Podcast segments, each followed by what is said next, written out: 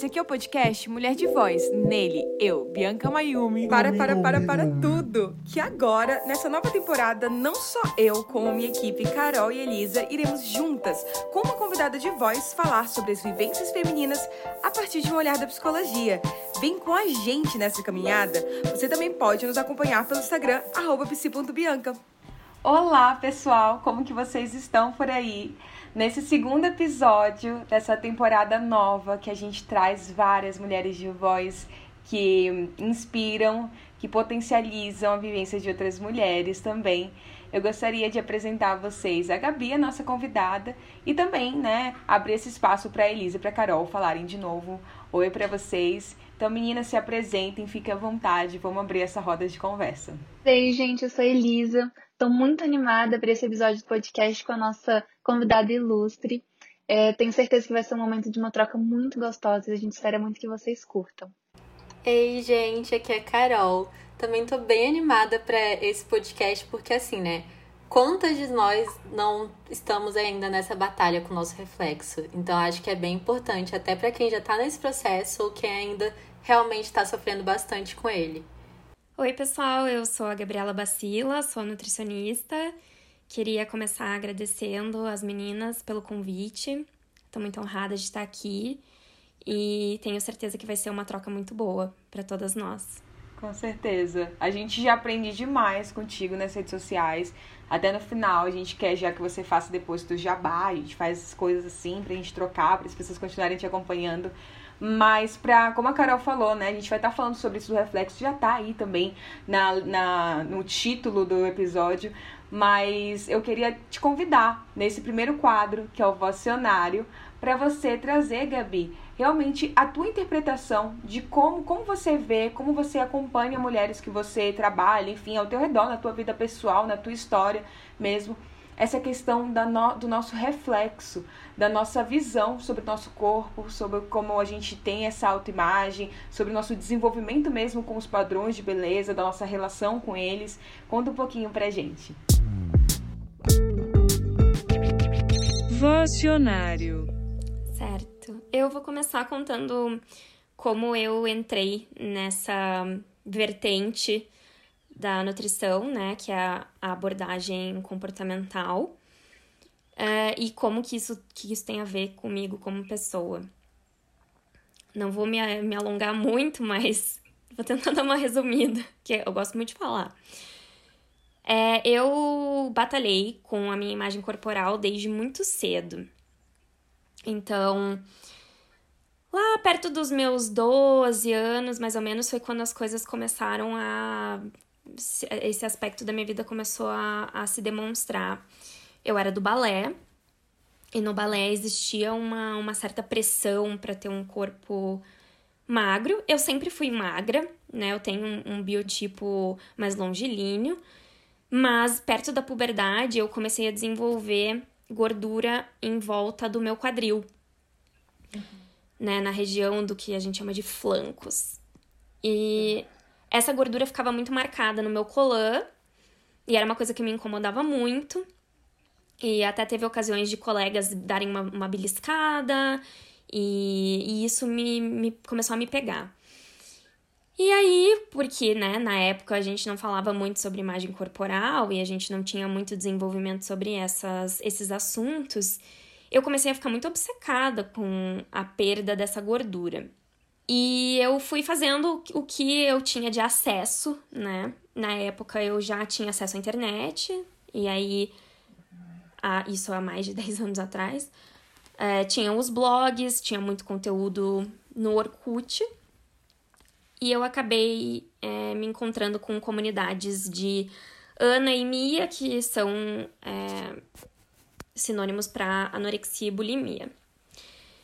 E eu desenvolvi um transtorno alimentar ali perto dos meus 14 anos, que uh, eu comecei a é, expurgar, né? Então, fazer o comportamento purgativo depois das refeições. E tudo isso era bem normalizado no meu círculo social, isso não era visto com nenhum olhar assim muito grave e crítico. Eu sabia que não era certo, escondia isso da minha mãe e tudo, Mas é, essa foi a minha entrada é, num distúrbio alimentar.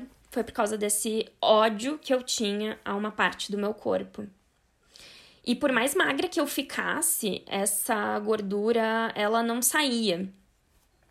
Então foram muitos anos convivendo com, com transtornos alimentares, tanto a bulimia, em épocas a anorexia, não diagnosticada e não tratando, porque eu escondia, realmente eu escondia esses comportamentos, principalmente da minha família. É, muitos anos depois eu fui ter a consciência de que não estava legal aquilo e fui me libertando também sem tratamento. Não que eu recomende isso, mas foi o que aconteceu. Aconteceu naturalmente de eu, de eu sair dos transtornos muitos anos depois. Então eu convivi com a anorexia por quase 10 anos. Cheguei a ter um peso muito baixo e, e flutuei muito de peso, fiz muita efeito sanfona durante a vida. Sempre com essa coisa dos meus flancos, que eu tinha que diminuir os meus flancos. É, e essa foi uma questão, assim, muito grande que me fez até procurar cirurgião plástico para fazer lipoaspiração ali quando eu tinha uns cerca de 25 anos, 24, 25 anos. Eu acabei não fazendo a cirurgia, mas foi uma vida toda batalhando contra a minha imagem, mesmo sendo uma pessoa magra. Então eu constantemente, inclusive, eu via, mas você é tão bonita, você é magra, mas por que, que você pira tanto com isso? E eu só fui entender, então, que eu tinha um problema de imagem corporal mais velha. Fazendo terapia e também entrando para nutrição. Na nutrição, na faculdade, a gente não tem, a gente não vê é, essas abordagens sem dietas, né? Eu até tive uma professora ou outra que trazia dinâmicas e é, áreas de estudo da comportamental que tem a ver com, com a abordagem que eu trabalho hoje, mas eu nem entendia que eu poderia trabalhar sem dietas. E isso era muito difícil para mim, porque conforme eu fui me curando dos transtornos, eu fui virando uma comedora intuitiva. Então eu fui pensando cada vez menos no que eu estava comendo, eu fui tendo mais leveza e despreocupação ao me alimentar. E foi a fase da minha vida que eu tive um peso mais estável, que eu cheguei num peso e eu fiquei com ele durante muitos anos. Então eu achava uma grande hipocrisia da minha parte estar prescrevendo dietas para as minhas clientes, sendo que eu mesma não fazia dietas há muitos anos. Então foi aí que eu acabei indo me dedicar, né, a entender mais sobre outras áreas e me deparei com a nutrição comportamental. Ela não é um, uma área de conhecimento tão nova assim, ela já é estudada há um certo tempo mas ela tem tomado força, principalmente aqui no Brasil, em acompanhamento aí com os movimentos de positividade corporal, aceitação corporal, essa nova, essa outra visão sobre a nutrição tem aumentado, crescido. Tem algumas diretrizes que têm saído, principalmente a, a última diretriz canadense que saiu falando sobre obesidade e demonstrando como esse atendimento, então, como essa visão que a gente tem da obesidade e do tratamento de peso pode estar tá grandemente equivocada, porque ela não está funcionando, ela não está diminuindo os números de pessoas com obesidade ao, ao redor do mundo. E aí, tudo isso soma forças para a gente ter hoje muitas pessoas se desprendendo da imagem do nutricionista como alguém que tá ali para te passar a receita do seu emagrecimento e ter uma visão mais ampla de que nós somos profissionais de saúde, não de emagrecimento.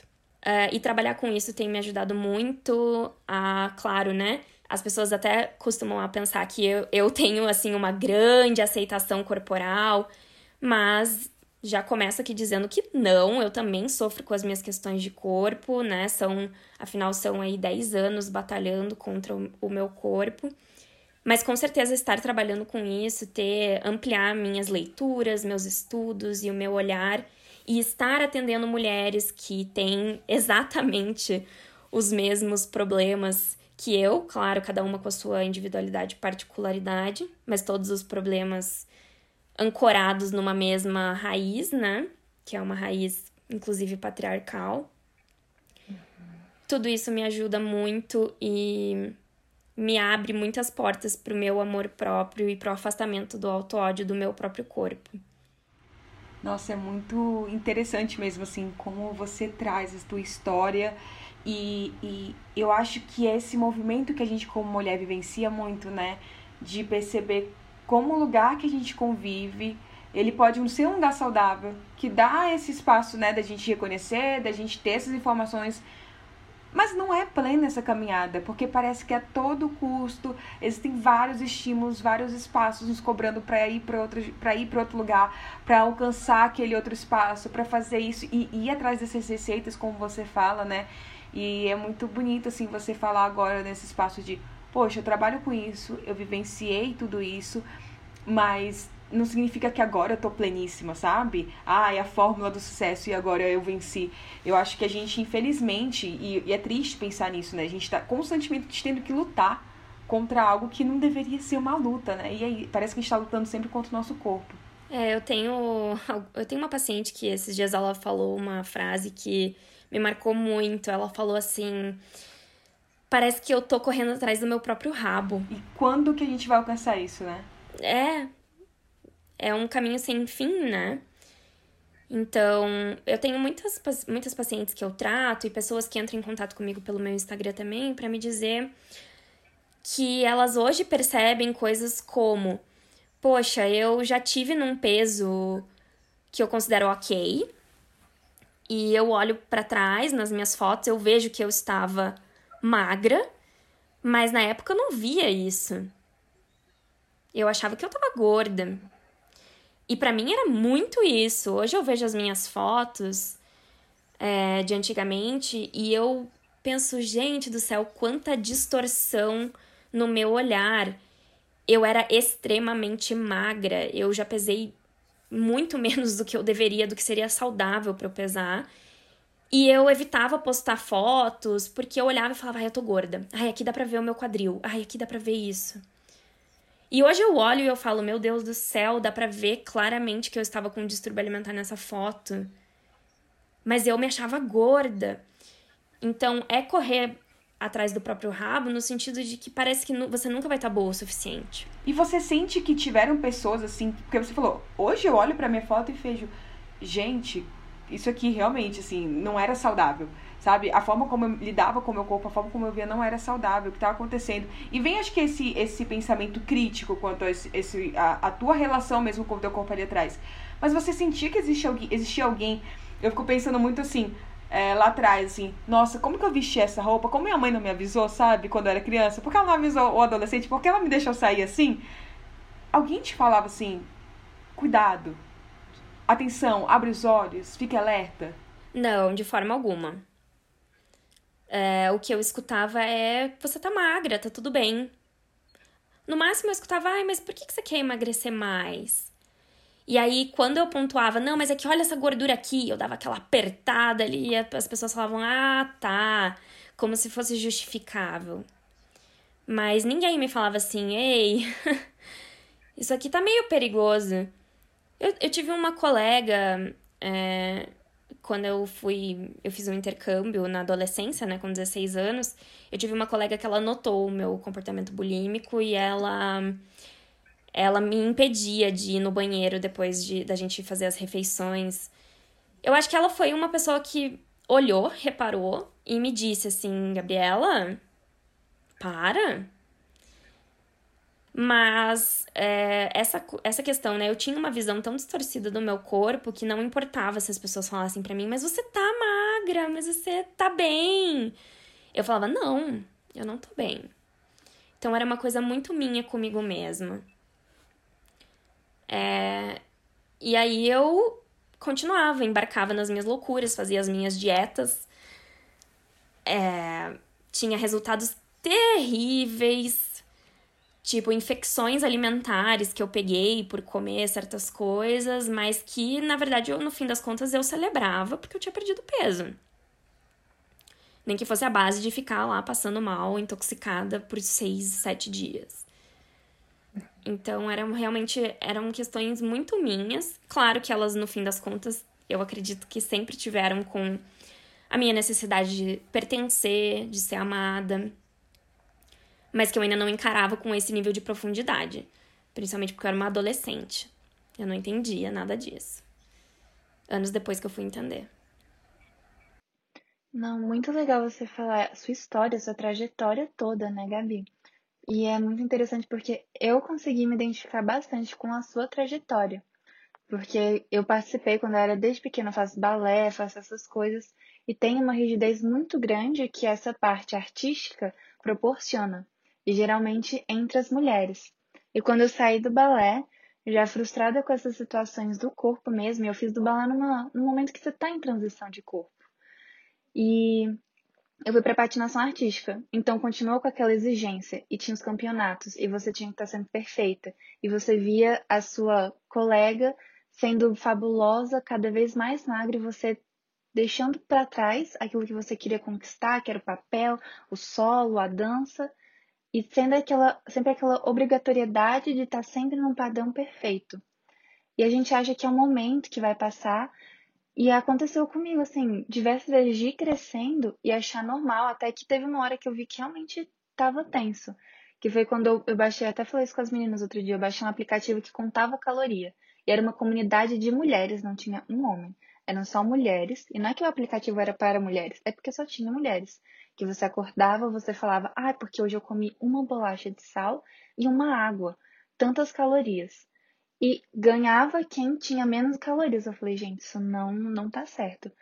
E eu sempre tive o biotipo magro, nunca foi um problema assim, nem físico, nem biológico mesmo, assim, de precisar me alimentar sempre corretamente, eu sempre me alimentei bem, mas isso tá constantemente, eu acho que tá enraizado você ter que fazer uma dieta, você estar dentro de um padrão que alguém, que esse alguém nunca é dito, mas alguém colocou. Exato. É aquele fantasminha, né? Uhum. É como se sempre tivesse um fantasminha falando pra gente. É, e é engraçado isso porque eu achei muito interessante que você falou que era você, não importava a pessoa falar, olha, mas você já tá magra. Porque é muito o que a gente tá falando aqui, é o reflexo. A gente para de se reconhecer o nosso reflexo. E a gente tava até comentando aqui antes de começar, né, que eu comecei a fazer dieta com 7 anos porque eu tinha colesterol alto. Só que na cabeça de criança, para mim era porque eu era gordinha. E aí, quando eu era mais nova, principalmente na infância, eu era uma amiga gordinha. Então eu já ouvi é, os comentários de se referindo a mim como a grávida, de que na pré-adolescência eu tinha que emagrecer, porque senão eu não ia arrumar namorado, porque homem nenhum ia querer uma menina gordinha.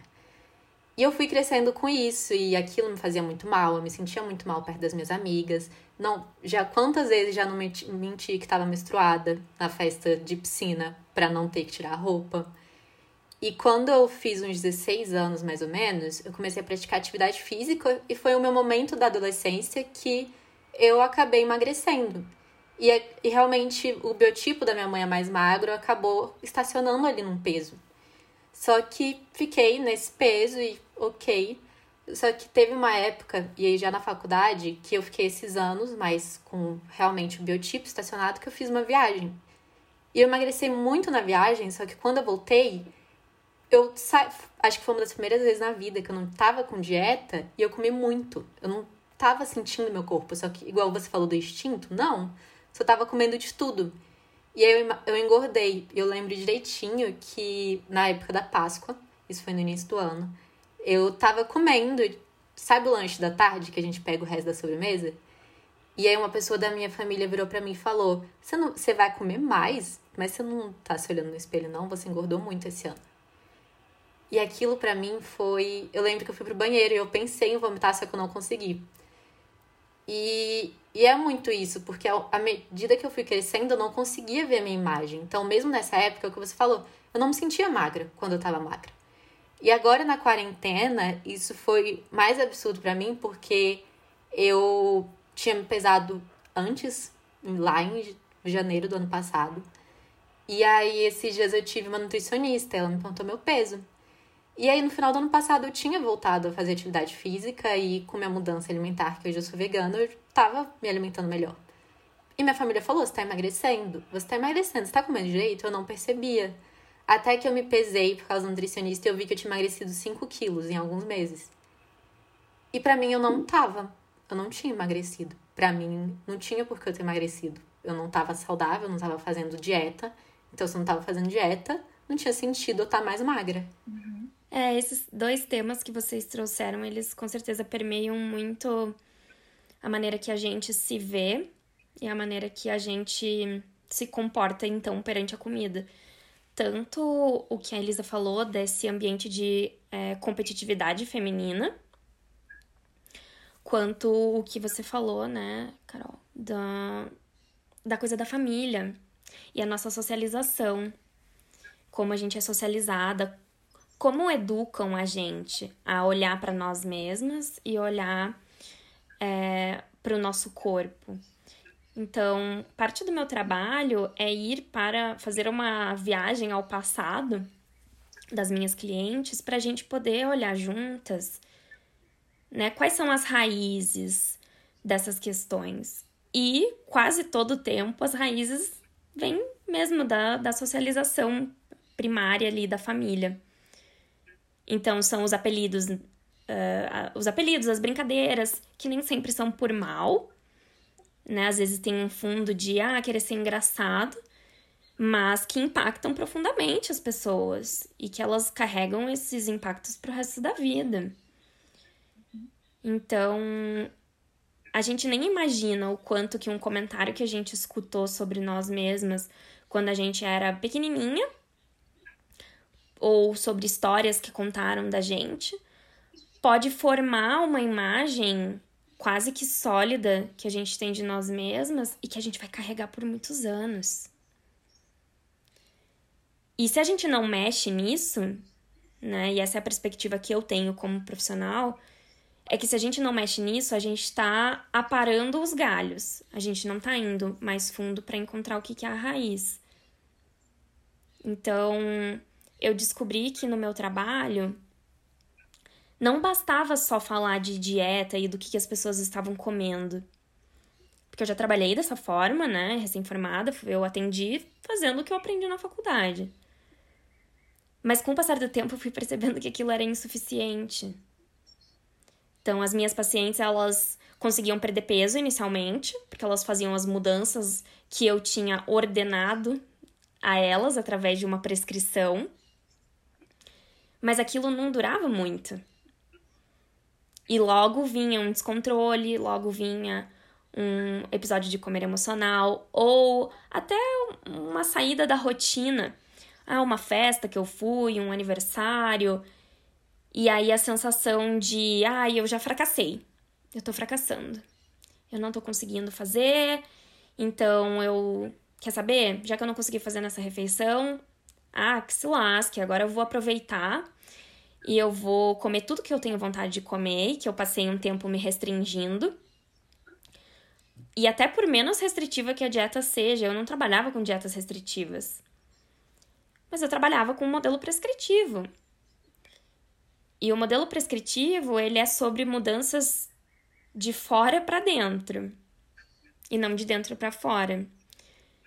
Então eu fui descobrindo que se eu não entrasse no interior da pessoa e não descobrisse o que, que tinha é, causado a disfuncionalidade dela com a comida, eu não, eu não conseguiria trabalhar de fato com ela.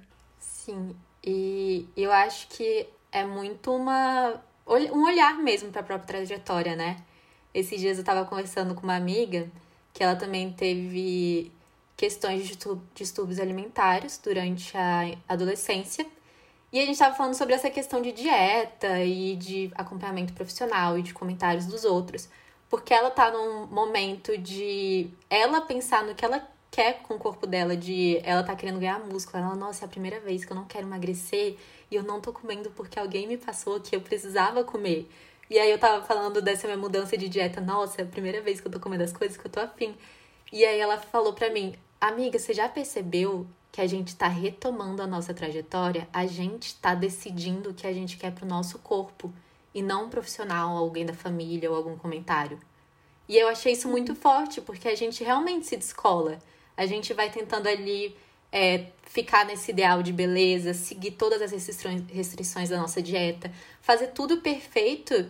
E eu acho que a gente acaba se perdendo nessa trajetória de até por que, que eu quero isso? Será que eu quero isso?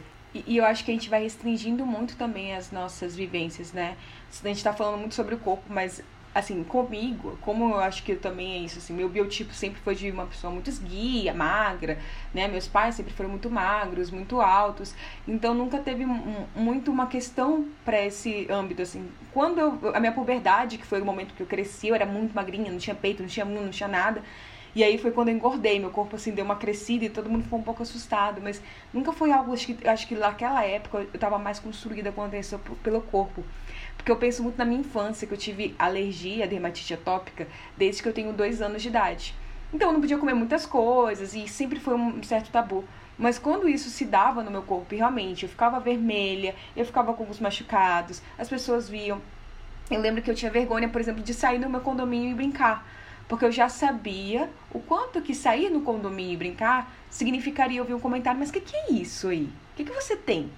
E não pela maldade, né? Porque a gente sabe, não é por mal, mas, nossa, de novo vou ter que explicar aqui o que tá acontecendo?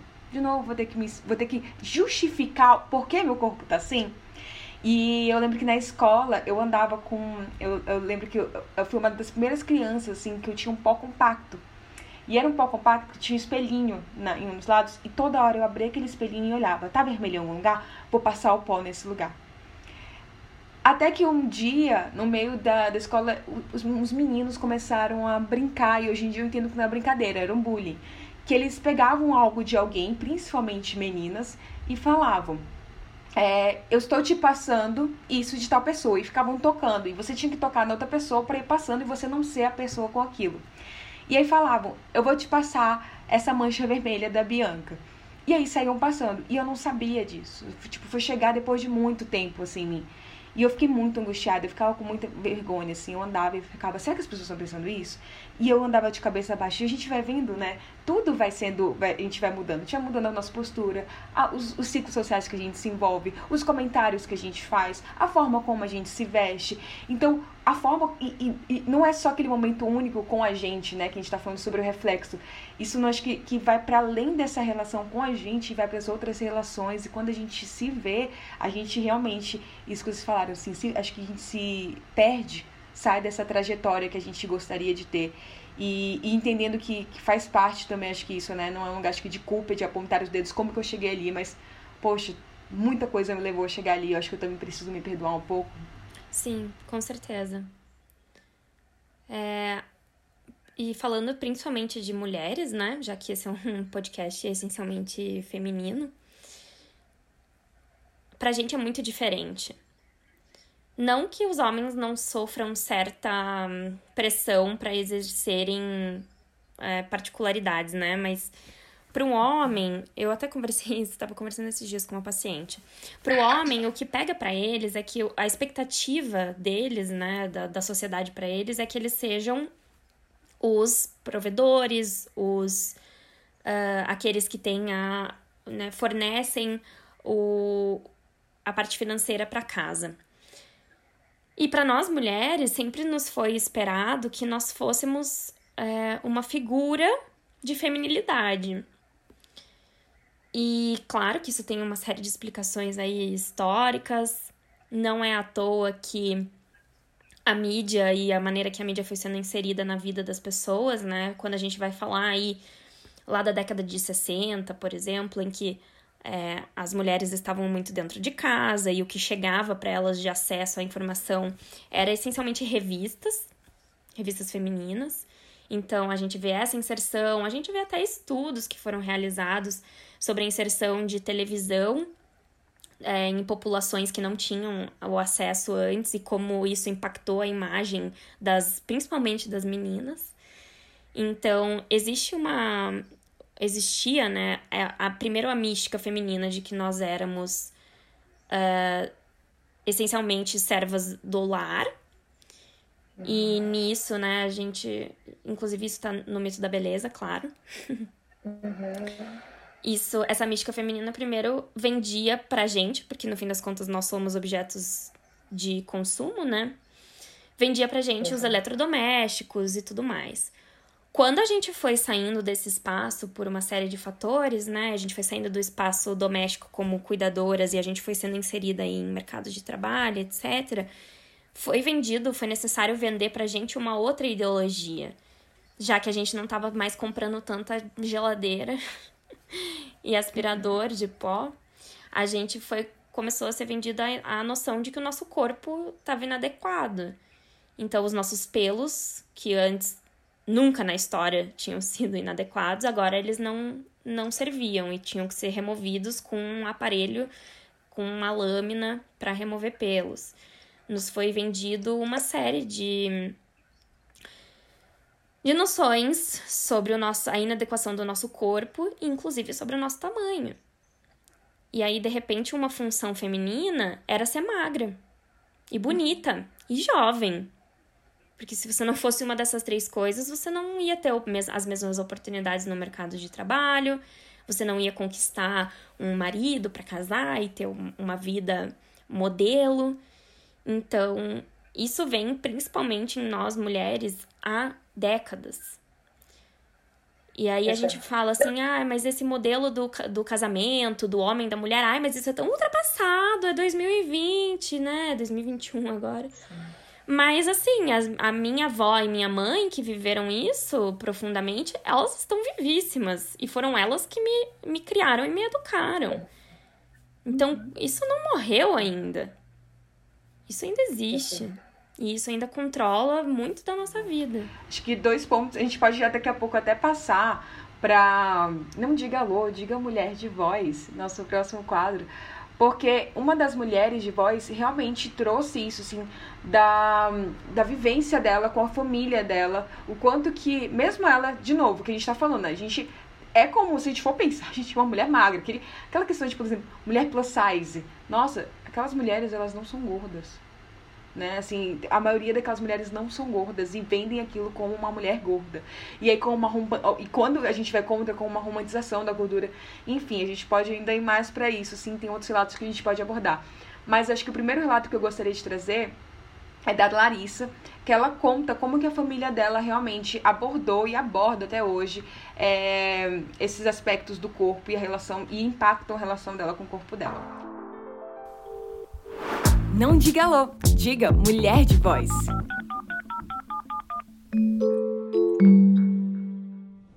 Sou uma moça pequenininha, sempre fui magrinha e pequenininha, pois nasci prematura e tenho dificuldades de manter um peso grande. O máximo que eu consegui foi 48 quilos, mas dada a minha altura, é um peso ok, um peso considerado normal. Uh, e ainda assim, escuto dos meus parentes que são mais gordos que estou muito magra, mas eu também escuto eles falando mal de outros parentes que também são gordos. Então não há um corpo que satisfaça ninguém. Mesmo eu estando saudável, com todos os meus exames em dia, não é suficiente. Reclamam das minhas estrias na bunda, as quais fazem parte de mim há tanto tempo que eu já nem me incomodo mais. Em resumo, é isso. Meu corpo não é satisfatório para minha família, mas é satisfatório para mim. E nunca ouvi nenhuma crítica de nenhum parceiro em relação ao meu corpo, porque se eu ouvisse, era término na hora, é uma coisa inadmissível, porque o meu corpo é sagrado, é, é a casa onde eu habito, onde meu ser habita, então não há por que reclamar desse corpo que me sustenta até agora por 19 anos e tem feito muito bem o seu papel.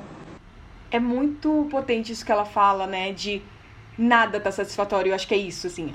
Gorda demais, magra demais. Quem vai estar tá bem demais? É aquele negócio, né? Você nunca vai estar tá magra o suficiente até você estar tá magra demais. E você nunca vai estar tá gorda até você estar tá muito gorda. E as pessoas terem que comentar sobre você. E nunca é você que nota, os outros notam sobre você e aí você se preocupa. E olha que interessante que isso que você falou, né, Elisa? As pessoas terem que comentar. Elas têm que comentar. Não tem nada, né? Mas parece que tem. que elas têm o direito de comentar, né? É isso, elas se sentem muito à vontade. Eu fico chocada como as pessoas se sentem à vontade para falar do corpo dos outros.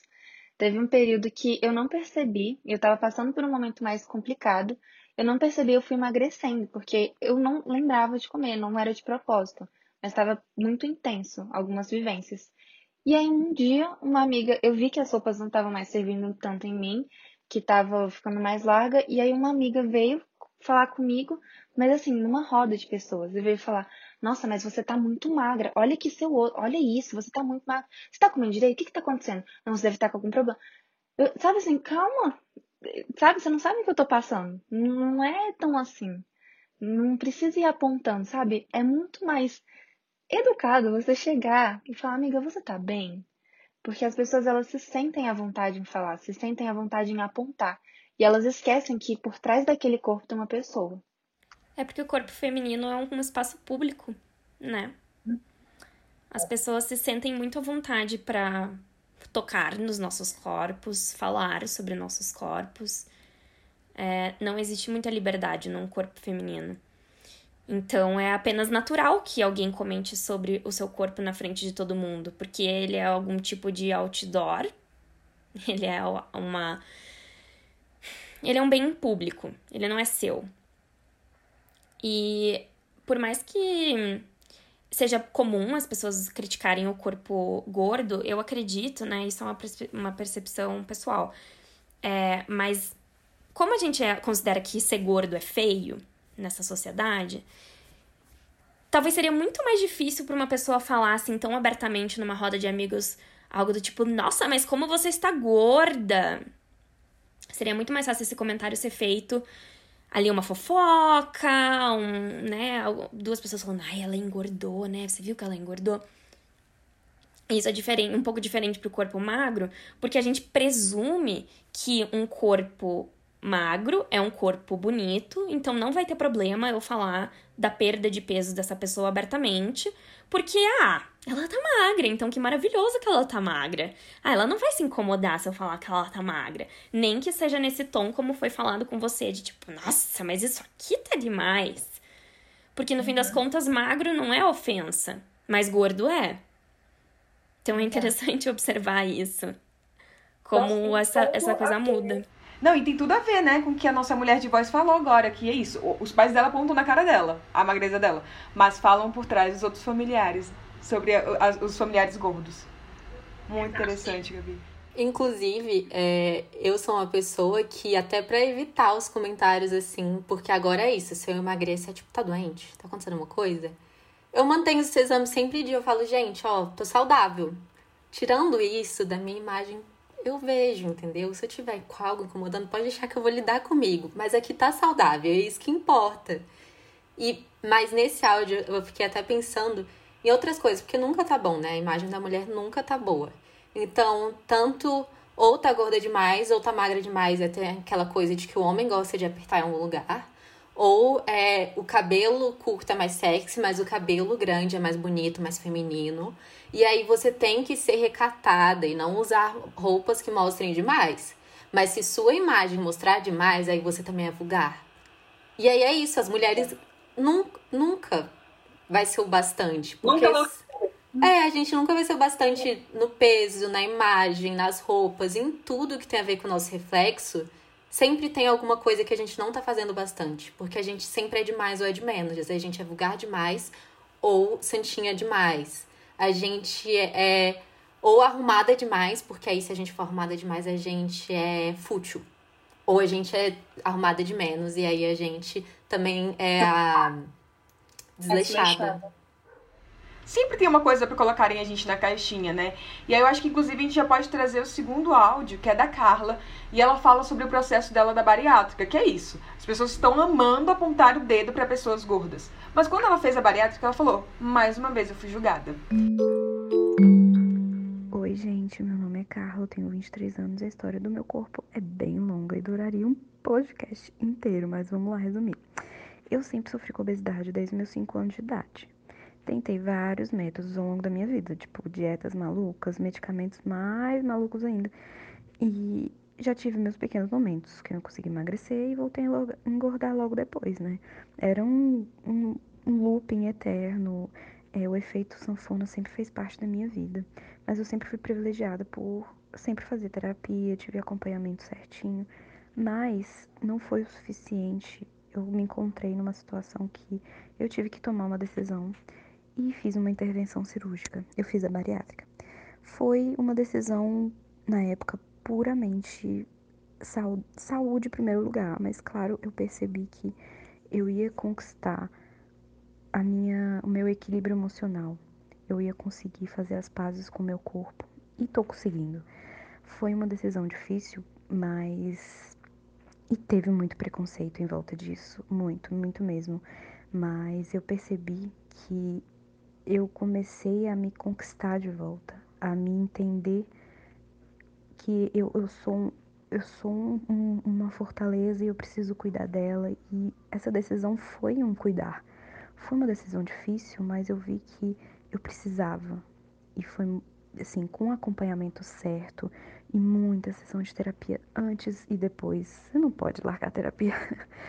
Então, assim, eu fiz as pazes com o meu corpo. Eu tô bem, tô conseguindo fazer coisas que antes eu não conseguia. Eu fiz uma, uma mudança radical na minha vida, mas que refletiu positivamente em várias áreas da minha vida. Refletiu em tudo. Tudo, tudo. E eu tô muito feliz. Então, é muito interessante isso que a Carla fala, né? Que sobre resgatar essa, essa saúde com o corpo dela, não só físico, mas principalmente emocional e como tudo isso se vincula, né? Tanto para a nossa alimentação, como a gente enxerga, é, para essas distorções de imagem. Hoje em dia a gente vê cada vez mais, né, isso das redes sociais também sendo um perigo pra gente. Parece que quando mais a gente se olha, a gente se sente angustiada de ver aquele reflexo ali naqueles stories, naquelas fotos, nos photoshops que a gente tem que fazer, a quantidade de filtros com, com maquiagem, com afinar rosto, enfim, aumentar boca, diminuir nariz, aumentar olho. E, e, eu acho que esse, esse espaço realmente, né, de entender que tudo nosso aqui internamente está vinculado quanto a essa sociedade, é uma viradinha de chave importante, dolorosa, mas importante, né? É, isso que a Carla trouxe é muito interessante mesmo. Eu acho que por muito tempo houve uma grande separação, né, da saúde mental e da saúde do corpo. E até muitas vezes as pessoas me questionam, mas Gabriela, o teu trabalho não é, você não tá fazendo um trabalho de psicóloga? Falando de emoção, né? É coisa estranha, né? E não, na verdade, o meu trabalho é, é um trabalho complementar à psicoterapia e eu, o meu trabalho complementa a psicoterapia também. Porque eu não tenho, né? Eu não tenho uma capacidade técnica, eu não sou formada para discutir lá os traumas, as questões profundas das pessoas. Mas faz parte do meu trabalho mostrar para elas como eventos que aconteceram na vida dela estão diretamente ligados com a maneira que elas cuidam do corpo dela e, portanto, como elas se alimentam, é, como elas veem a comida, como elas veem a si mesmas. Então, não existe essa separação. É, não é possível existir, porque nós somos seres íntegros. A gente não é, a gente não consegue se separar em pecinhas. Eu não consigo cuidar primeiro da minha saúde mental e depois da saúde do meu corpo. Não existe, a saúde mental tá dentro do seu corpo. Então, e realmente isso que ela falou, ela falou uma, uma, uma frase muito boa, né? De estar tá em paz. Essa paz, essa sensação de paz, ela é excelente, inclusive para questões metabólicas, tipo um nível de cortisol, que às vezes está lá em cima, né? O cortisol, o hormônio do estresse, que está lá em cima porque eu estou em constante estado de autovigília e de auto uh, repugnância e de estar tá sempre olhando para mim mesmo com aquela percepção que a gente estava falando. Eu tô falhando, eu não tô sendo suficiente, não tá bom ainda. Estar em paz pode, por exemplo, diminuir a quantidade de cortisol no sangue de uma pessoa. E aí, uma, um, inclusive, não que esse seja o, o objetivo, mas inclusive um, uma perda de peso ou frear o efeito sanfona pode ser um resultado dessa, dessa sensação de paz com, com o corpo e com a comida. E entender que essa paz ela não é constante, né? Acho que vou trazer aqui agora a Marcela para falar um pouquinho disso, que ela relata que no dia que a gente pediu para elas trazerem esses relatos, ela não estava num dia bem no corpo dela. E eu acho que reconhecer que também vão ter dias assim é uma é uma revolução pra gente como mulher.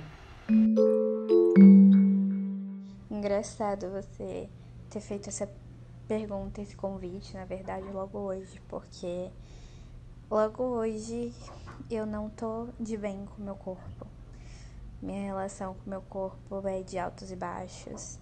Eu já melhorei muito minha relação com ele, já aceitei muita coisa, mas eu tenho muita dificuldade em relação à questão de padrão, questão de peso. Eu ainda sou muito presa a esses números que eu sei que não significam nada, mas esse padrão me prende, sabe? E quando eu me vejo, eu tô nesse ciclo vicioso de padrão, onde preciso ser ter um super corpo, ser uma puta gostosa. e isso machuca, sabe? Porque tem tantas coisas boas, tem tantas outras coisas boas e que eu faço bem e que eu sou boa e a gente foca muito nisso. Isso me machuca bastante e acaba deixando a nossa autoestima no chão. Então, hoje o meu relato em relação ao meu corpo é exatamente esse, é que esse padrão me machuca bastante. E que hoje em especial ele tem me machucado mais ainda. Eu achei muito interessante o que ela falou, porque é muito o que o, o mito da beleza conta, né? Porque não é só você ser mulher e ser inteligente, dar conta de tudo, você tem que estar com seu corpo sempre impecável, perfeito, dentro dos padrões e suprir aqueles padrões. Não é se estacionar no padrão. Porque há um tempo atrás o padrão era ter sobrancelha mais fina, agora o negócio é uma sobrancelha mais natural. Então você tem que estar atenta e reatualizar os padrões que estão sendo impostos. Então não basta você dar conta de tudo, você ainda tem que estar bem psicologicamente, porque senão você é louca surtada, e você tem que estar bem com seu corpo, porque senão você é desleixada que não cuida de si. Então é aquele negócio de aquela sobrecarga que ninguém olha, mas todo mundo sente. E eu acho que é muito importante ela falar isso. Tem tantas outras coisas que eu acho que até um pouquinho que a gente estava falando antes de saúde mental e imagem. Porque a gente aprende, né, quando a gente cresce, que quando a gente estiver no ideal. Branca, magra, cabelo liso, grande, loira, de preferência sem óculos, a gente também vai ser bem sucedido e feliz. E a gente não vai ter problemas na vida. Como se fosse uma chave, né? Uma mágica. No dia que eu for vista como bonita pela sociedade, eu não vou ter mais problema nenhum. E aí a gente. É, parece que todas as nossas outras experiências são reduzidas a isso, porque tudo que a gente conquista ainda vai ficar faltando aquele ideal de beleza. É, e é como se eu só fosse ser feliz e plena quando esse corpo ideal chegar. Uhum. Então, eu me guardo e guardo as minhas roupas e as minhas experiências e as minhas passagens aéreas e as minhas os meus ensaios sensuais para quando eu tiver com aquele corpo padrão. E aí vai passando a minha vida e eu não vou vivendo as coisas porque eu não chego nesse corpo. Porque talvez esse corpo nunca chegue. Porque não é para meu corpo ser assim. Mas eu tenho aquele ideal muito fixo de que eu quero que ele seja igual o corpo da fulana, da ciclana. A Bia comentou essa coisa da, da rede social. Gente, vocês não têm noção de quantas mulheres eu atendo que falam. Ah, é, eu, eu pergunto, né? Quando que você acha que você começou a se sentir inadequado com o seu corpo? Maior, uma vasta maioria fala. Ah, quando eu comecei a usar o Instagram. Antes disso, eu nem sabia o que era uma dieta. O projeto Verão tá bem aí para isso, né? A gente mobiliza a nossa vida para estar pronta pro verão, né? E aí a gente vê isso assim, é o vai verão, vem verão ali nesse, na, na, na, na nos comerciais, é na internet todo mundo postando as fotos de biquíni, na praia, a gente fala, gente, eu? Que ro... Aonde que eu vou me encaixar aqui? É, essas lipos, lipoleds, assim, que que assim, eu acho que nem as pessoas que ficam a vida toda fazendo musculação conseguem ficar com aquele corpo ali. São coisas irreais, aquilo vira um, bonequinho, a gente vira uma boneca nesse, nesse processo, assim. É muito surreal quantos procedimentos que a gente vai se colocando pra gente realmente se ver nesse espaço que um dia, talvez, eu serei feliz. E aí a gente descobre, que foi o que você falou lá no início, né? É correr atrás do rabinho e a gente fala, peraí, não consigo alcançar não vai ter fim. E com o real, eu observo isso muito. Existe uma frase que é muito comum e é muito dita. E é um lugar bem comum. É, mas é que mulher nunca tá satisfeita. Gente, por que, que isso é tão normal? Por que, que isso é tão aceito, aceito, assim? Que a gente não tá satisfeita nunca? E que a gente se. Ai, mas é que mulher sempre vai querer fazer alguma coisinha, né? Isso para mim é tão absurdo. É... Outra coisa que a Elisa falou da sobrancelha, isso me veio na cabeça na hora. Realmente, né? Hoje tá na moda o natural, a sobrancelha. E aí a gente vê até matérias jornalísticas falando que tá na moda ter seios pequenos. Porque a moda, uns anos atrás, era ter né, o implante de silicone, ter os seios volumosos a gente deixa que a mídia fale pra gente o que, que o nosso corpo, se o nosso corpo é tendência ou não. E o cruel da moda é que a moda passa. Ela não é eterna. E aí, quando a moda do seio pequeno passar, o que, que eu vou fazer? Eu vou colocar uma prótese? E aí, depois, quando a moda do seio grande passar, eu vou tirar a prótese? A gente vira um, realmente, como a Bia falou, uma boneca como é interessante esse, isso que você falou, que os dois se interligam, esses dois pontos, né? Será que realmente a gente não está satisfeita, as mulheres não são satisfeitas, ou eles que não estão satisfeitos a nenhum custo? Na verdade, eu acho que eles estão muito satisfeitos. Eles estão muito felizes com essas mudanças que eles vivem fazendo, né? Tanto que a gente, como mulher, assim, os estudos comprovam que, principalmente no Brasil, a gente gasta 30% do nosso salário em, em cosméticos, em procedimentos estéticos. É muita grana é um, assim, é quase um terço de tudo que a gente ganha. E hoje em dia a gente tem muita coisa para arcar, né? Não é aquilo, ah, não, eu ganho esse salário só pra, só pra cuidar de mim, fazer meu skincare. Tem muita coisa por trás. Tem muitos gastos básicos aí que estão sendo deixados de lado para fazer esses procedimentos. Sim, e aí quando a beleza vai se tornando, né, padrão de consumo, é uma questão que vira ética. Se você não é bonita, é porque você não quis, porque você pode comprar, você pode fazer. E aí eu acho que é muito isso, porque a gente fala ah, sobrancelhas mais naturais. Mas não é sobrancelha natural. É um preenchimento, um tipo de maquiagem que torna aquela sobrancelha com aspecto de natural. Eu lembro que teve uma época que eu gosto muito de acompanhar o tapete vermelho das premiações. E aí teve uma época que tava na moda fazer como se a famosa não estivesse com maquiagem, só com a boca com batom. E aí, as revistas ensinavam a como você fazer a maquiagem para parecer que você está sem maquiagem. Então a gente vai consumindo, e eu acho que as redes sociais entram muito nisso, porque a gente não vê o que acontece por trás, né? Então acho que é muito difícil isso também, porque a gente pode cair num. Eu tenho um problema porque eu ainda não me aceitei. Como se eu me aceitar fosse eu todos os dias estar bem comigo, acordar e falar, gente, hoje eu acordei, me olhei no espelho e eu me amo. E ser assim todos os dias. E aí, quando a gente uhum. acorda não gostando da gente, a gente fala, nossa, eu realmente não evolui nada. Meu Deus, eu sou péssima. Sou menos feminista porque eu não tô aceitando meu corpo. Exato, exato. Acho que tem tudo a ver com o que a Carol fala aqui. Outra Carol. Vou trazer aqui, não a Carol que está aqui, a Carol Mulher de Voz, que está aqui com uma convida, que vai estar tá falando, mandando só seu áudio. Então, o meu vai ser um relato, acho que pode funcionar também como um recado para o meu eu adolescente sobre estrias, né, e essas marcas no, no, no nosso corpo quando a gente está crescendo. Nossa, como eu me importava com isso, como eu me preocupava, queria dar um jeito de não ter mais essas estrias, não queria usar biquíni por causa disso, pequenas imperfeições e que nada disso importa, na verdade, como eu cresci, amadureci e hoje assim, eu acho meu corpo incrível, acho essas marcas incríveis. Não não tenho mais nenhuma vontade de fazer nenhum procedimento para tirar essas estrias, isso é completamente normal.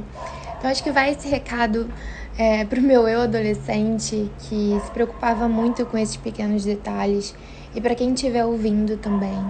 É, acho que isso é completamente assim normal, né? E como coisas pequenas é, podem estar tá fazendo você se privar de, sabe, de curtir uma praia, de botar um biquíni e que eles são apenas detalhes. E depois da Carol, acho que a gente já pode até trazer o que a Letícia fala, que tem a ver com o cabelo dela. E eu acho que tudo isso que a gente vai estar tá conversando meio que vai se interligando, né? A gente fala sobre cabelo, sobre corpo, sobre pele. Sempre tem algo a melhorar, sempre tem algo a gente, pra gente aprimorar. Oi, Bia. Então, o meu relato é, a respeito da minha relação com o meu corpo é, na verdade, com o meu cabelo. É, desde muito jovem, tipo, desde os meus 12 anos de idade eu faço, fazia, né, progressiva para manter ele liso por conta de uma série de, de ideais de beleza, padrões de beleza que eu achava que eu deveria alcançar, né? Que só uma menina de cabelo liso era uma menina bonita. E eu sofri com isso durante anos, porque depois que você faz progressiva é muito difícil voltar pro teu cabelo natural. Mas depois de muita terapia e de muita força, eu consegui passar pelo processo de transição e hoje eu tenho meu cabelo 100% natural e eu amo muito, muito, muito, muito ele. Maravilhosas, né? Perfeito. Ai, o, o relato da, da Clara? Da, da Carol. Carol, Carol, quase. É, me lembrou muito isso porque quando eu tive aquele tirão de crescimento, né? Eu comecei a ter muita estria, tipo, em todo lugar do corpo. E aí eu ia pra praia, pra piscina, eu sempre usava um shortinho. Pra mim, e eu nunca usava biquíni, eu só usava maiô. Porque eu não gostava, não me sentia confortável das pessoas me verem à mostra. E é muito isso, tipo, quais pessoas, sabe? Por que que eu me sinto? Quais comentários me levaram a isso? Eu lembro que desde pequena é uma coisa assim, que falam, as pessoas falam. Não importa se você é criança ou se você é adulto, não importa a sua idade. Principalmente quando você é mulher, as pessoas falam. E eu nasci com uma mancha de nascença. E quando eu usava biquíni, as pessoas. E criança, gente, criança é o caos. Falava, ah, mas tem alguma coisa aí, tem. Ah, tá. É estranho e tal. E eu lembro que tinha um menininho que gostava de mim. E aí, quando ele me viu e tinha essa mancha, minha amiga virou pra mim e falou: Ah, ele não gosta mais de você. Ele viu isso em você. E aí eu falei: Pronto, eu não posso mais usar biquíni, porque senão as pessoas não vão gostar de mim. E como se interfere, sabe? Eu fui voltar a usar biquíni depois de anos depois disso. E eu tinha o quê? Cinco anos? Então, como isso impacta, sabe? Isso são, é o que a, a Gabi falou. É uma coisa que é dita no passado, mas que reflete no seu presente. Com força. Com grande força. Uma coisa que eu gostaria de falar, né, que a gente vem conversando aí desde o do começo desse podcast, é sobre essa coisa da gente achar que a aceitação corporal, né, e o dia que eu amo, que eu descubro o meu amor próprio, eu vou acordar lá pleníssima, falando: Nossa, eu me acho incrível, maravilhosa, Deus é diva perfeita, e todos os dias que eu me olhar e olhar para os meus defeitos, eu vou falar: Ai, imagina, isso aqui nem me incomoda mais. Talvez existam pessoas assim, tá? Longe de mim falar que não existam, mas esse processo de cura com uh, o nosso auto-ódio, ele não é linear. Então, é muito comum que a gente tenha dias para olhar para as nossas estrias, marcas, manchas, para o nosso cabelo e fale: putz, ah, isso aqui não tá legal. Será que eu não deveria voltar a alisar? Será que eu não deveria fazer mais uma dieta? Será que eu não deveria fazer um procedimento estético para me livrar disso? E eu queria dizer para todo mundo que está ouvindo a gente que não se desmoralizem por ter esses dias. Isso não significa que você está falhando, que você não não tá desperta, que você voltou, retrocedeu no seu processo. Isso significa que você é uma pessoa normal e que você tem dias bons e dias ruins. Mas que quando você está num processo de autoaceitação, os dias ruins, eles são em menor quantidade e eles não te impactam tão profundamente quanto se você não estivesse trabalhando nisso. Então, continuem trabalhando na sua autoaceitação. Você não precisa se amar totalmente, mas se afaste do auto-ódio, se afaste daquele hábito de olhar para você mesma com raiva, porque isso vai impedir você de ter cuidado pelo teu corpo, isso vai impedir você de ter carinho com você mesma. Então, só de não ter isso já é uma grande vitória. Outro dia eu vi uma frase que falava sobre isso, sobre fazer atividade física, né? Que faça uma atividade física porque você ama o seu corpo e não porque você tem ódio dele. Exato. A gente aprendeu por tanto tempo, acho que a jogar essas emoções que a gente fala que são negativas, né? Ódio, tristeza, é, culpa dentro de nós, né? E seja emocionalmente, saindo pelo choro, saindo por essas violências que a gente faz com os nossos corpos, com as falas que a gente tem contra a gente mesmo. E que eu acho que a gente realmente está podendo revolucionar isso, movimentando, e várias delas, acho que foi muito bonito isso, todas elas falando, e a gente também está falando né, sobre esse movimento de autoconhecimento que ele não é linear, ele não é constante, mas que ele pode acontecer e ele tá, tá aqui, assim, né? É, existem muitas barreiras que vão desenvolvendo aí pra gente alcançá-lo. Não é nada fácil chegar ali, não vai ter um lugar pleno ali, mas a gente pode estar construindo isso cada dia, é, como uma das mulheres falou, né, na nossa morada, nossa casa, que é o nosso corpo mesmo. Gosto muito da música, né, é Triste Locomar, que é muito isso, assim, eu sempre trago essa música que é o homem não te define, você é seu próprio lar, assim, pronto, é isso. Seu corpo não te define, fica aqui, assim, a gente é nosso próprio lar, a gente pode cuidar dele. E como eu tô falando já sobre essa questão do ódio, a gente tá trazendo as questões, a gente já pode passar para o nosso próximo quadro, que é o Burning Book. Burning Book. Então é o momento da gente colocar no nosso burning book das mulheres de voz aquilo que a gente não aguenta mais como mulheres. Aqueles comentários, ou aquelas pessoas, ou aquelas situações que já chega, assim. A nossa sociedade a gente pode colocar ali queimar. Tchau. Eu queria começar com uma coisa que eu acho que a gente foi perpassando, mas não, não falou tanto assim, que são aqueles comentários, elogios, são aqueles elogios entre aspas, né? Mas são aqueles comentários malvados, maldosos. Nossa, como você é linda, né, de rosto. Ponto. Uau, que linda essa roupa. Ia ficar tão mais bonita se você emagrecesse. Ah, esse, é, isso aqui ficaria muito bem em você. Ai, olha, só um comentário assim, porque eu gosto muito de você. Mas homem não gosta tanto de maquiagem, ou gosta mais de maquiagem. Enfim, várias coisas que vão estar tá comentando ali da gente que eles falam que é um cuidado, que é um elogio, mas na verdade não é nada disso, né? É uma violência que estão fazendo contra a gente. Então eu já coloco no meu burn book, já coloco ali e dou um grito que nem a Regina George que chega. Eu vou colocar no meu burn book com um peso no coração, porque não vou mentir, vou continuar vendo, mas um vejo com mais crítica. São aqueles filmes que me ensinaram que eu precisava de um makeover, eu precisava mudar todo o meu reflexo para eu ser bem sucedida. Então a Andrea lá no Diabo Veste Prada só se tornou uma boa profissional quando mudou tudo. É, a em Grease, a Sandy só conseguiu finalmente o relacionamento dela, que a gente torceu o filme todo, quando ela também mudou a imagem dela. E aí, até, gente, no Sobrenatural, a Bella Swan, quando se transformou em vampira, ficou linda e se descobriu. Ficou tão mais feliz quando ela conseguiu aquela beleza de vampiros. E aí a gente vai aprendendo que, olha, eu só preciso de um makeover. Ai, amei. É maravilhoso que até no livro, né, a pele deles brilha. E ó, você falou da, da, da Anne Hathaway no Diabo Veste Prada, eu só lembrei do, do Diário de uma Princesa também, né? Gente, Anne Hathaway tem muitos filmes bons que ela também não faz esse makeover e ela não precisa. Gente, não precisa. Esses dias eu vi no TikTok, né? Que era, era muito bom. Era um vídeo assim a menina usando óculos com o cabelo cacheado, ela via o Diário da Princesa. Ela falava, descobria a receita. Ela tirava o óculos, alisava o cabelo, falava, ué, mas minha vida não mudou. Então é isso, tipo, não vai adiantar. Virei uma princesa, só precisava disso. Ai, amei.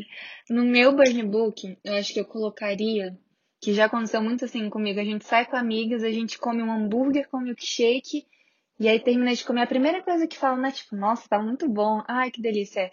Amanhã é dieta, viu? Amanhã, ó, já estamos na linha. Falei, gente, mas você come com a, o peso na consciência de engordar? Não é tipo, ai, que bom esse momento entre amigos. Amanhã é dieta, viu, amiga? Dieta, ó, academia. Eu acho que esse estaria no meu burn book sem dúvidas. Eu acho que no meu burn book eu vou colocar toda a comparação que é feita tanto entre nós mesmas e outras pessoas, quanto outras pessoas que comparam a gente com outras pessoas também. Seja a gente se comparando lá no Instagram e falando, ai, como eu queria ter essa barriga, como eu queria ter esse corpo, ou pessoas comparando-nos entre nós, né? Então, ah, é, mas a sua irmã é mais magra que você, né? Mas a sua irmã tem mais sucesso que você nessa área, você vai ter que se esforçar mais para isso. E também aquela comparação de dizer, né, que ai, você tá muito mais bonita agora que você perdeu peso. Ou apenas dizer, né, você tá linda, emagreceu, tá linda, porque querendo ou não, a gente compara isso com o peso anterior e diz que aquele peso não era adequado, que não eu não estava bonita naquele peso. Então no meu burn book vão todas as comparações que tanto prejudicam a gente. Perfeito. não sei se vocês viram, um, até foi um, uma conversa de DM que rodou aí, enfim, viralizou e muito interessante, porque é uma denúncia mesmo, assim. Um, um menino tava contando sobre ele ter superado o câncer, e aí veio um outro falou assim, uma outra pessoa falou, nossa, mas você emagreceu tanto. Oi, ele estava adoecido. Como que você está falando sobre isso? Assim, não tem, não tem cabimento não tem cabimento a pessoa adoecer. Ou quando realmente, sabe? A gente vê alguns comentários. Ah, eu peguei uma gripezinha, mas é bom que agora eu tô dando uma emagrecida. Uma emagrecida, assim. É assustador como as pessoas às vezes glamorizam até um adoecimento em prol de um emagrecimento em prol de uma, um padrão estético, né? Tive depressão, uhum. emagreci não sei quantos quilos. Ai, eu, mas eu queria ter uma depressão também para emagrecer. Gente, queima! Adicionamos o nosso bunny book aqui. É. Eu ia falar disso. Né? Ela fez o, o filme aquele O Mínimo para Viver e ela teve que emagrecer muito, porque eles estavam fazendo o papel de uma pessoa que tem um transtorno alimentar. E ela tava na feira, num lugar, andando com a mãe dela, e aí veio uma amiga da mãe. Era a vizinha dela, tava é, na rua dela. É, e aí veio ela falando, tipo, nossa, mas você tá tão bonita, tá tão magra. Ela, é, é, não, mas assim tá muito mais bonita, sabe? Exaltando, porque ele estava fazendo papel de alguém que tava com transtorno. Não é tipo, era o perfil dela. Então, pra ver aonde o nosso padrão tá encaixado, gente, onde que tá citado esse negócio. Sim, e Lily Collins como se antes ela não fosse magra, né, gente? É isso. Tá mais magra, tá mais bonita. Exato. E aí, eu acho que a gente também pode, né, já passar para o nosso outro quadro, que é o fofoca de banheiro. Porque a gente pensou nele que já que as pessoas acham que mulher só se reúne no banheiro para falar de homem, mas não, é que a gente compartilha conteúdo, a gente compartilha conhecimento pra gente agregar entre nós. Fofoca de banheiro. E aí, começando, já que eu já tinha falado sobre filmes, pensei em falar um pouquinho sobre uma série agora, que é This Is Us, que eu indico ela para tudo na vida, né? Mas pra gente pensar no reflexo, já falam muito da Kate, né? Mas eu acho que a Beth e a Rebecca a gente também consegue aprender demais. E para mim o diferencial dessa série é porque, mesmo sendo um ideal, né, gente, é uma série, mostra tra trajetórias muito humanas. Então eu acho que a série que dá um respiro de tá tudo bem, às vezes agora não estar tudo bem e eu tá passando por esse momento com a minha imagem. Então eu não sou menos por causa disso. E de vocês, qual que é nossa fofoca de banheiro? O meu fofoca de banheiro também é um, um jabazinho, porque a gente fez, a gente construiu em conjunto um e-book sobre o corpo. E durante essa construção foi um momento assim de muito autopercepção para mim, eu acredito que para as meninas também que é justamente um diário compartilhado das mulheres de voz, edição Corpo. Então vale muito a pena dar uma conferida. Que inclusive tem a Gabi. Exatamente. Eu tô lá. Uhum. Eu tô lá. então, gente, aproveita e já confere, porque foi uma construção de nós, mulheres, para vocês, mulheres de voz também. E lá tem mil indicações. Gente, tem curadoria para assistir até o ano que vem. 2022 vai estar lá vendo a curadoria desse livro. É isso. Então, a minha indicação aqui para fofoca de banheiro vai ser o livro da Sophie Derran, chamado O Peso das Dietas. Ele é simplesmente incrível, maravilhoso, perfeito. A Sophie Derran, ela é uma das é, pioneiras desse movimento aqui no Brasil. E ela é uma francesa. E é muito legal ver como ela despertou para esse mundo das dietas, porque lá na França não existe é, tanto assim essa coisa da dieta. Né? A França é muito preocupada, eles, enfim, né, a patisserie, toda essa parte culinária, Para eles é muito importante. Então, na França é muito difícil você ouvir alguém falar, bom, hoje em dia talvez seja mais comum, né? Por causa das redes sociais. Mas alguém demonizar um carboidrato, por exemplo, isso é, é loucura. Falar mal da gordura, da manteiga, isso não existe, porque a culinária deles é toda baseada nessa. E aí nesse livro ele, ela fala, né, sobre a ida dela para Nova York, depois sobre vir para o Brasil e como ela foi descobrindo esse mundo das dietas.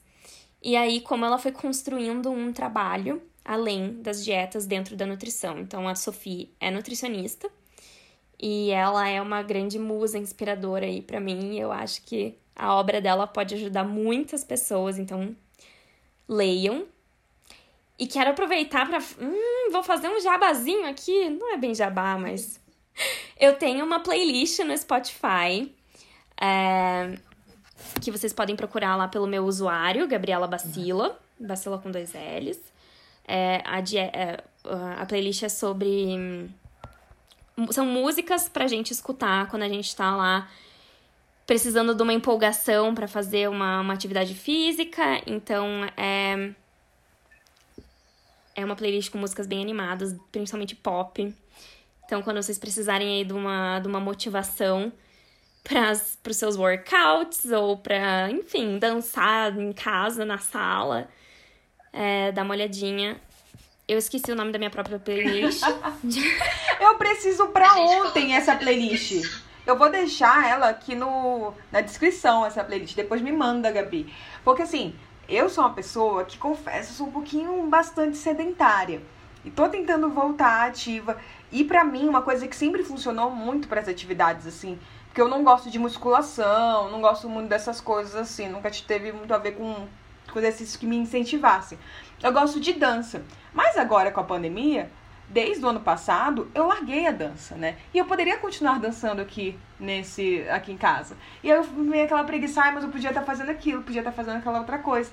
Então, acho que vai ser muito bacana, vou, vou usar essa playlist com certeza. A playlist chama Sou Mais Que Meu Peso, tudo junto. Inclusive foi uma hashtag aí de um desafio Amém. que eu lancei ano passado.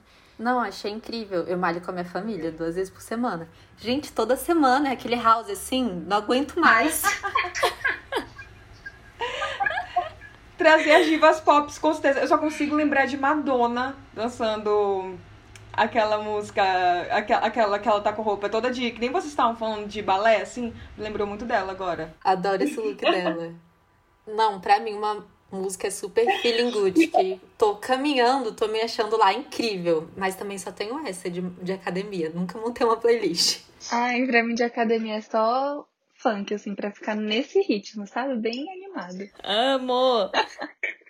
Eu amo aqueles memes que é isso, assim, tem aquela pessoa no fone fazendo lá os exercícios físicos, tipo, mal cara de série, e aí ela tá ouvindo uma coisa, tipo assim, super bagaceira que ninguém imagina.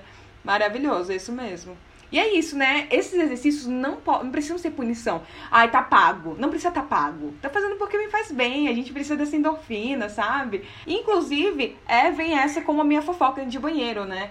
O mito da beleza que a gente tem que trazer também que é, eu acho que foi o livro do feminismo que chegou para falar de uma forma assim histórica, contextualizada, cheia de, de apontares de dedos assim necessários mesmo sobre o nosso corpo, sobre essas pressões estéticas que a gente tem. Então eu sei que é um livro denso, então acho que é importante a gente falar isso, né? Não é em uma sentada que você fala, nossa, agora eu e Naomi Wolf estamos aqui juntas, de mãos dadas, entendendo o mesmo processo.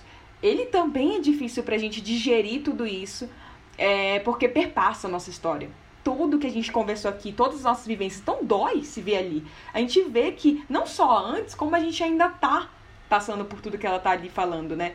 E é muito louco como esse livro foi escrito o quê? Deixa eu pesquisar aqui. 1990, a primeira edição, e a gente ainda está vivendo a mesma coisa, quem dirá não mais intensamente, né? Enfim, estamos aí na luta, seguimos, mas essa é a indicação. E que vocês leiam com calma, com o tempo de vocês, tá tudo bem. Vão processando, vão assimilando, vão elaborando a partir da história de vocês. Agora, pra gente começar já ir pra esse fechamento, né? É hora de bater o textão, né? Agora é realmente o momento testão em que a gente tá te convidando, Gabi, para falar é, e, e, abrir aí todo o teu coração, como que você se sente, o que, que você gostaria de compartilhar com as outras mulheres de voz, a tua voz sobre esse assunto que a gente falou durante esse episódio inteiro. Momento textão. Certo. Bom, eu acho que eu gostaria de começar o meu, o meu textão falando que a gente está vivendo um momento muito delicado né? Nós estamos em março de 2021, em meio a uma pandemia que já dura um ano, que essa pandemia tem afetado todos nós em níveis diferentes, mas desde coisas muito difíceis como perda, luto, até mudanças profundas nas nossas rotinas, mudanças profundas na nossa vida social e tudo isso tem impactado todos nós a certo nível, que não tem sido fácil e que é uma situação de grande descontrole, né? A gente pode fazer a nossa parte ficando em casa, então se você puder, fique em casa. Esse é, esse é o esforço que você pode colocar para esse processo coletivo. Mas são situações bem fora do nosso controle, né? Eu acho que a pandemia veio para mostrar pra gente que a gente controla muito pouco. E talvez nesse momento de descontrole você sinta uma grande vontade de controlar o seu corpo e controlar o que você come e tentar reverter talvez um peso que você ganhou ou perdeu nesse período. Mas eu tô vindo aqui para te conscientizar que não tente transferir essa falta de controle do momento social para o teu corpo. O teu corpo, ele tá fazendo o melhor que ele pode, ele tá cumprindo totalmente o propósito dele, que é sobreviver. Ele tá saudável, ele tá te mantendo viva durante todo esse tempo. Então, eu tô aqui para dizer que você não precisa de uma nova você, porque a você de agora ela não é descartável. Na verdade, a você de agora é a única que você realmente tem. A gente, a gente tem, né, o direito de evoluir, de querer se aprimorar, mas que a gente faça isso em direção a nós mesmas e não fugindo da gente. Então, cuidem-se, não esqueçam de fazer o que tá possível aí para nós, para cuidar das pessoas que a gente ama, de nós mesmas. E tudo isso vai passar. Vamos ter mais um pouquinho de paciência, mais um pouquinho de calma.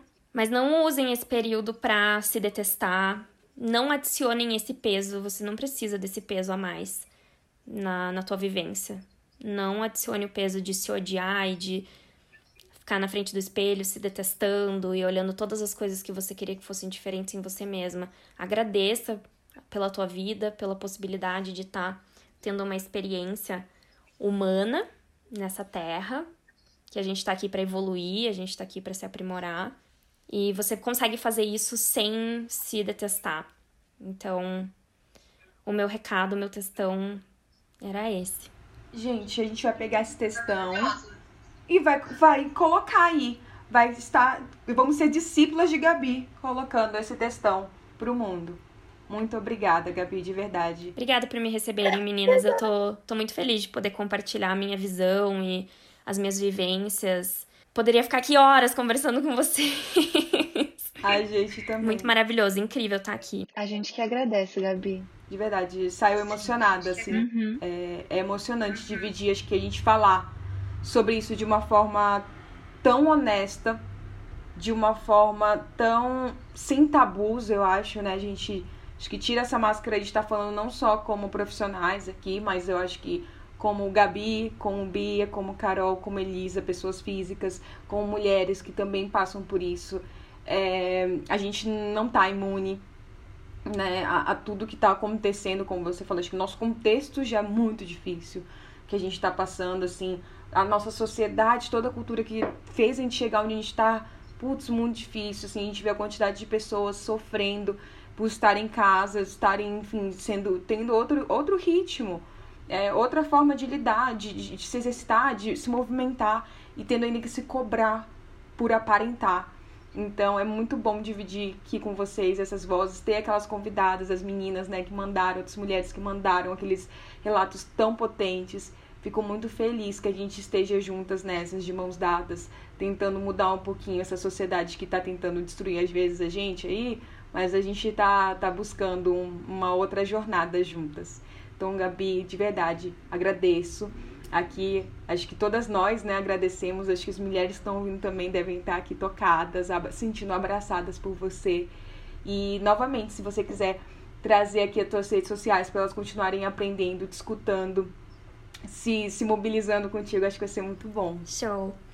Então eu tô lá no Instagram como arroba nutricionistagb, G de Gabriela, B de Bacila. E lá tem bastante conteúdo. Se você não conhece meu trabalho ainda, vai lá, olha as publicações antigas. Tem muita coisa para você ver por lá, muitas reflexões. Veja os posts, leia as legendas. É, é um trabalho 100% meu.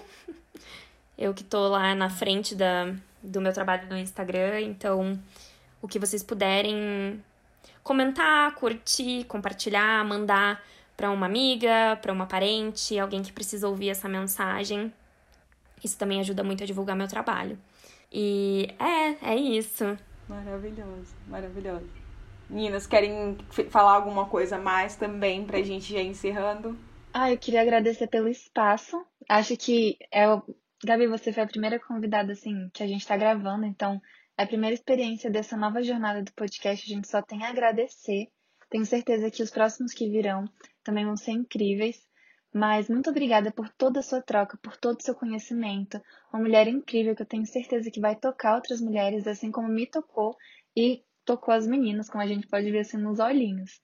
Então, muito obrigada por trazer tudo que você aprendeu e colocar um pouquinho aqui com a gente, né? Dividir. Sim, Gabi, muito obrigada por estar aqui com a gente. É, eu acho que esse podcast veio muito assim de um desejo da Bia que a gente acaba acompanhando de pensar muito nesse espaço de união feminina. É, que eu acho que a gente fala muito no Instagram, e às vezes parece só conversa do Instagram, mas não, é uma coisa que a gente acredita demais. Então, é muito bom ter esse espaço de estar com alguém que a gente consiga aprender tanto e que também seja tão acolhedora e transmita esse conhecimento de uma forma tão descontraída. Porque, né, se fosse falar de nutrição aqui, uns nomes científicos eu não ia entender. Então, muito obrigada por ter trazido todo esse seu conhecimento pra gente. Eu que agradeço. Vocês três são muito poderosas. O que vocês fazem é, é maravilhoso. Admiro muito. Obrigada, obrigada, obrigada. Gente, então é isso. Vocês podem então continuar acompanhando a Gabi no arroba nutricionistagb e também me acompanhar e acompanhar as meninas no psi.bianca. Te aguarda para esse próximo episódio que está vindo, que também vai ser movido por outras mulheres de voz e a gente espera ter a participação de vocês. Um beijo! Essas trocas foram feitas com muito carinho e respeito por mulheres de voz. Se você gostou desse podcast, siga para acompanhar as novas temporadas que virão por aí.